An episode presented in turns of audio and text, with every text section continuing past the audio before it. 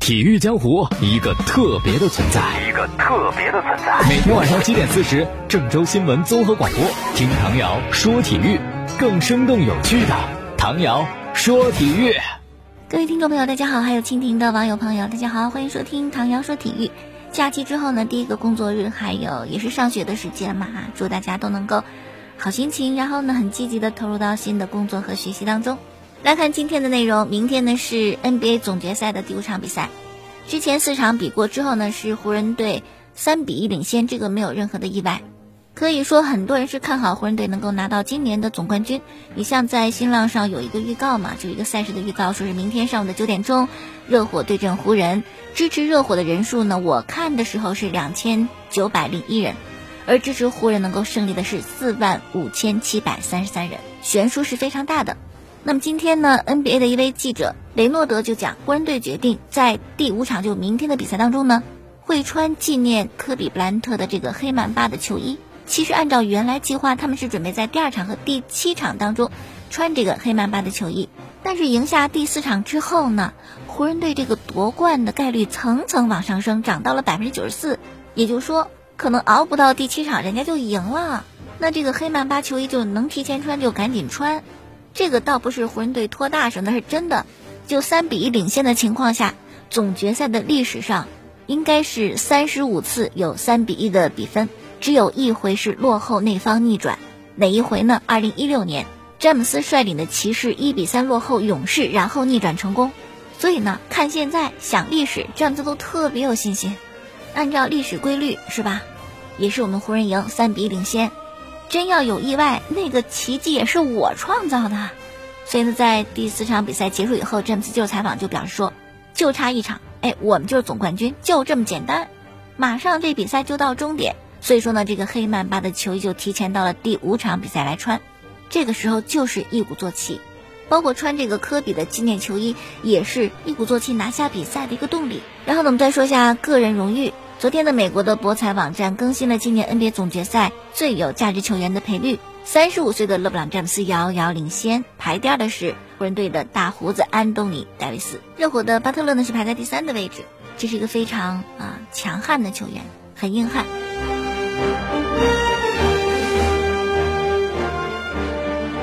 那么在已经进行过的四场总决赛，詹姆斯场均二十七点八分，十一个篮板，还有八点五次助攻。目前来看呢，支持詹姆斯拿到这个荣誉的人数应该是比较多的。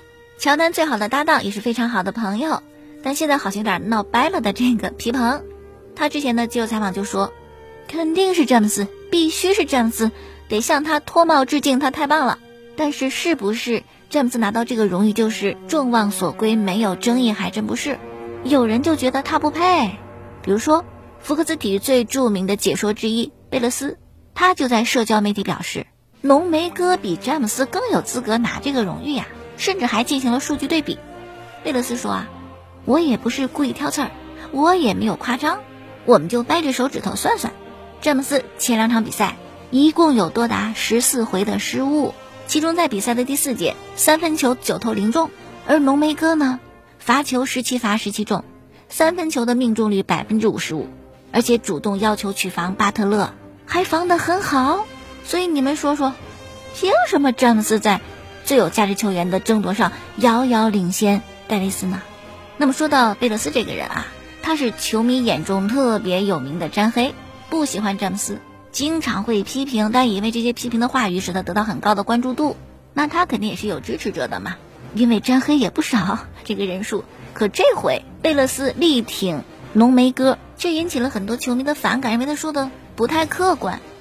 具体怎么来讲呢？就是你看他举的那些例子、那些数据是吧，都是有利于浓眉哥戴维斯的，有利于詹姆斯的他不讲。其实，在篮板球啊、助攻数啊、关键传球方面，詹姆斯完胜浓眉哥。其实我觉得吧，这就是这个解说嘛，著名解说，在这些比赛进行当中，你不发表点观点和看法，肯定也不行。其实对于詹姆斯和浓眉来讲，他们是非常好的朋友，很好的兄弟。现在在他们心中，肯定是下场比赛最为重要，拿到总冠军谁都开心。至于单项的荣誉，反倒是次要的。就比如说梅西跟 C 罗，绝代双骄，个人荣誉太棒了。到了天花板。但是这个集体荣誉呢？C 罗好歹有一个欧洲杯的冠军，即使他决赛没怎么踢，但是两位在世界杯上都很难再有斩获。所以我们就换着想一想，问梅西问 C 罗，去掉两个金球是吧？给你世界杯冠军，你要不要？肯定，答案是要。有些时候这样一个呃冠军的荣誉，真的比单项可能会更有吸引力，更值得去争取。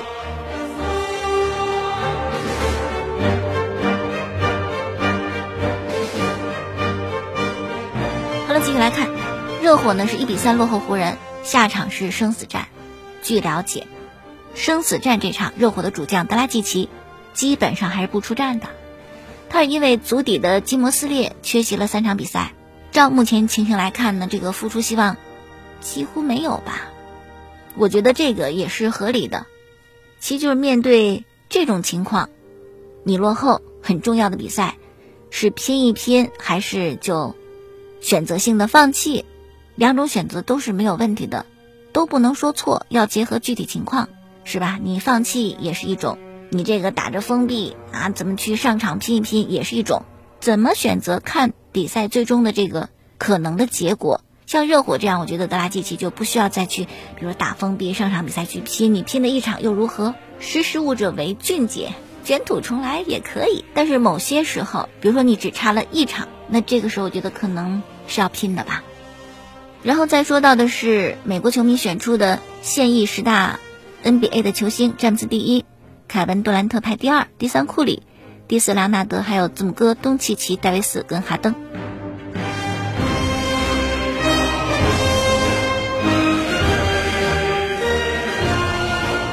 我们再说到的是法网比赛了。昨天那场女单的半决赛，十九岁的非种子选手叫做斯维亚泰克。六比二、六比一横扫了阿根廷的资格赛选手布多罗斯卡，这样他就成为公开赛年代第二位杀进大满贯单打决赛的波兰选手。上一位进大满贯决赛的波兰选手是二零一二年温网的拉格兰斯卡，也是八十一年来首次打进法网女单决赛的波兰运动员。在他之前能够进到法网女单决赛的波兰选手是一九三九年的杨杰约夫斯卡。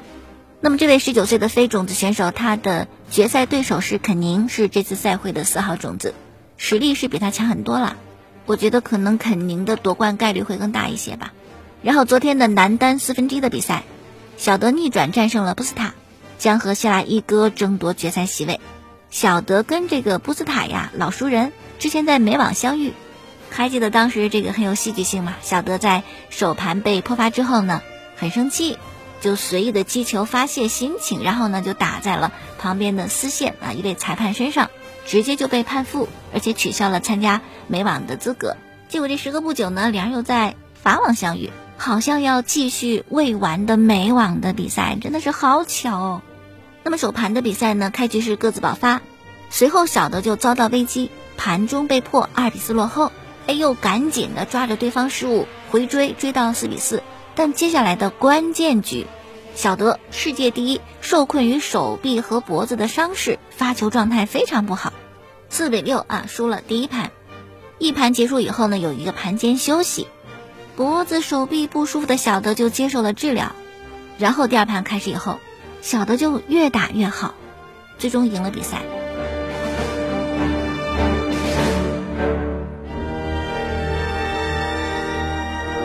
那么这场比赛结束以后呢？针对于比赛当中小德身体不舒服接受治疗的问题，布斯塔谈了自己的看法。他就说：“你看，治疗之前小德的一发成功率百分之四十，非受迫性失误十六个啊，就自己的失误就很多，制胜球只有九个。但是接受治疗以后呢，他就开始越打越好。我都不知道他是真的有病有伤，还是假的有病有伤。哎呀！”我也不想多说，反正最近几年，小德经常在赛场出现这样的问题，他要接受治疗什么的，就盘间休息，或者医疗暂停。我不知道他是身体有问题还是精神上有问题，你们去问他吧。哎呦，布斯塔说话说的很尖锐，那么小德就他的伤是怎么回应了呢？小德说呀，我之前在辛辛那提那会儿，我就有类似症状，今天比赛热身的时候，哎呦。我就觉得还是不太舒服，然后我就接受治疗嘛，按摩手臂、脖子上贴膏药，哎，可能是活动开了。随后我就感觉好多了，越打越好，也没那么疼了。是啊，前边布斯塔主导比赛表现出色，但是后来是吧？至于他怀疑我这个伤病的问题，我也不想说太多。反正我现在感觉还不错。我已经解释了，随着比赛深入以及肌肉的充分热身，我的疼痛渐渐消失，我越打越好，感觉越来越好。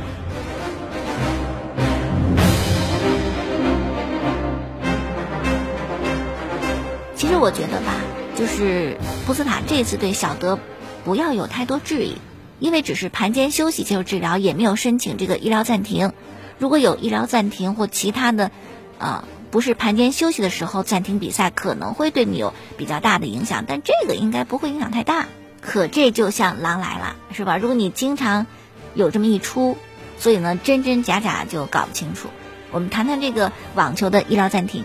早在二零一六年九月的时候，美网的比赛，当时男单决赛啊，小德对阵瓦林卡，小德第四盘一比三落后时申请医疗暂停，因为这个暂停不是在。局间休息或盘间休息的时候，瓦林卡特别不满，抗议，要求赛事总监解释解释，怎么着？不是局间盘间休息，比赛正进行当中，你就可以让理疗师进场治疗吗？这是新闻呐！面对对手的不满和质疑，小德说：“哎呀，真是抱歉，我是实在坚持不了了。”那么官方的规定是怎样的呢？是这么说的：比赛过程当中，球员可以向主裁判提出在换边休息。或者盘间休息时，请理疗师进场。理疗师呢鉴定伤情以后呢，可以提出来是不是需要医疗暂停。所以一般都是局间盘间休息时，医疗师进场。但是也有例外，就如果你的伤情很严重，那么随时都可以让医疗师进场帮你治疗。那么赛后了解到的是，一六年的美网男单决赛，小德的脚趾有问题，得把脚趾甲拔掉。所以呢，就在比赛当中申请了医疗暂停。还有一个哈，也是在美网当中发生的。当时英国一姐孔塔鏖战三盘战胜了皮隆科娃，晋级到了美网第三轮。这场比赛她申请了两次医疗暂停，哎呦，引起太大争议了。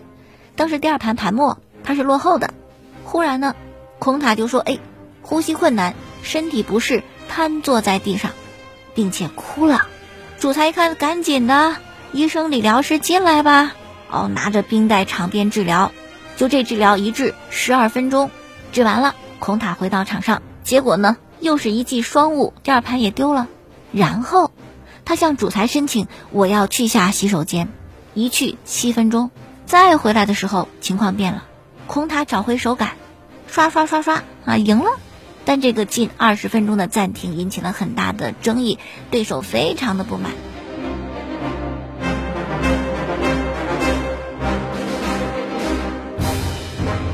在早些时候呢，二零一二年辛辛那提的比赛，女单的半决赛，伊万诺维奇对阵莎拉波娃，当时决胜局双方打平，十五对十五，关键时刻，伊万诺维奇说：“我恶心，我申请医疗暂停。”结果暂停回来，因为诺维奇手感特别好，打得特别棒，破发。莎拉波娃特别不满意，就对裁判说：“你们赶紧量量他血压是吧？你看他有问题没有？”他说他恶心头晕，你就你就暂停。然后一三年的澳网。半决赛，阿扎伦卡被破发以后呢，是申请医疗暂停，回到更衣室大概有十分钟的时间，比赛重新开始。哎，阿扎伦卡的状态也回来了，后来晋级决赛。但是很多人批评他胜之不武，好像耍了阴谋，有了手段，是吧？阿扎伦卡也不是第一回，在早些时候，多哈站比赛，他因为崴脚啊，申请暂停，脚崴着了，可是暂停回来以后。哎呦，那个步伐灵活的，根本不像崴过脚的样子，所以当时遭到了达德万斯卡非常强烈的质疑。可以说呀，根据这个具体的情况来看哈，申请医疗暂停真的是有真有假。所以呢，沙娃就提出一个建议，说呀，以后谁申请医疗暂停，让他交钱，不能免费。申请一回交两千五百美元，得掏腰包，看你是不是还随便就申请了。好了，下面说到的是欧洲足球。今天早晨的八点半呢，是二零二二世界杯南美区选赛场比赛首轮啊，一场焦点战，阿根廷对阵厄瓜多尔。这场比赛是在糖果河球场进行的，非常好看。最终呢是凭借点球由梅西主罚命中，阿根廷是一比零小胜对手。赛前呢看首发没有迪巴拉，说是因为肠胃不舒服缺席了比赛。因为是国家队比赛日嘛，所以说呢有很多的这样热身呐或者比赛什么的。在温布利球场，英格兰呢是三比零胜的威尔士。不过英格兰国家队应该是新人出战，威尔士的贝尔和拉姆塞也都没有上。比利时呢是主场一比平的科特迪瓦，葡萄牙主场零比零平的西班牙。C 罗打在横梁上啊，双方第三十七次交手。意大利是六比零战胜摩尔多瓦，对手实在是太弱。场上队长沙拉维是梅开二度。这种国家队的热身比赛呀，你不能没有是吧？但是关注度肯定很低，因为有一个调查嘛，说是德国国家队比赛的收视率再创新低。九月德国跟瑞士的欧国联比赛，观看人数六百二十五万，到了十月份，看德国国家队比赛的这个观众人数呢，跌破了五百万，明显的国家队的比赛不如俱乐部的比赛。早些时候德国超级杯，八百零七万观众看啊。这事儿少了三百多万呢，不吸引球迷啊，观众人数少，肯定跟比赛的分量有关系，同时呢也跟队伍当中啊有没有球星有关系。德国国家队的球星这个人数明显少于德甲各俱乐部里边那些球星人数嘛。昨天的米兰进行了新一轮的新冠检测，结果伊布和多尔特还是阳性，这样的话呢，十月十八号这个米兰德比，伊布可能没有办法参加。好像是米兰的损失，对吧？但是你看那边国际米兰，除了原来的巴斯托尼和什克里尼亚，又新加两位国米中场，那英格兰、加里亚尔迪也都是新冠阳性，那这米兰德比肯定也没法踢。所以说这场米兰德比双方都有减员。再一消息呢有趣了，西班牙媒体的报道说，C 罗跟拉姆斯啊两年时间没联系过，友谊的小船已经翻了，原因是。二零一八年的金球奖投票，拉姆斯把他的这个手中的票给了莫德里奇，没有给 C 罗。然后，C 罗不再跟拉姆斯说话，和前皇马的队友当中只跟马塞洛的关系好一点，其他就都没有联络了。不知真假，这个拉姆斯投票没给 C 罗这事儿是真，但是两人关系是不是就掰了？这个真假不知。一般来讲不至于是吧？顶多心里别扭一下。但有一种情况我可以理解，你会很生气，甚至感觉到对方的背叛。什么情况呢？就是之前你们特别好，甚至对方表现出来的你是他唯一的好朋友，最重要的好朋友，但是票没投给你，你会觉得受到了欺骗和伤害。如果只是泛泛之交，那不给就不给了呗，是吧？凭啥非得给你呢？其他消息，巴萨官网宣布已经完成对所有的。两万六百八七份对巴托梅乌的弹劾动议签名啊进行审核，达到了有效的签名数。然后呢，五年前的今天，克洛普成为利物浦的主教练。记得他上任时说，四年内要给利物浦带来一座冠军。现在不止一座了，英超冠军、欧冠冠军、欧洲超级杯冠军、世俱杯冠军很多了。哎呀，能够兑现自己的承诺，我觉得也是能力，是吧？也是本事。好了，今天就说这么多，感谢大家收听过去的节目录音，在蜻蜓 FM 上搜索“唐瑶说球”，我的微信公众号呢，搜索“唐瑶说体育”。明天我们再见。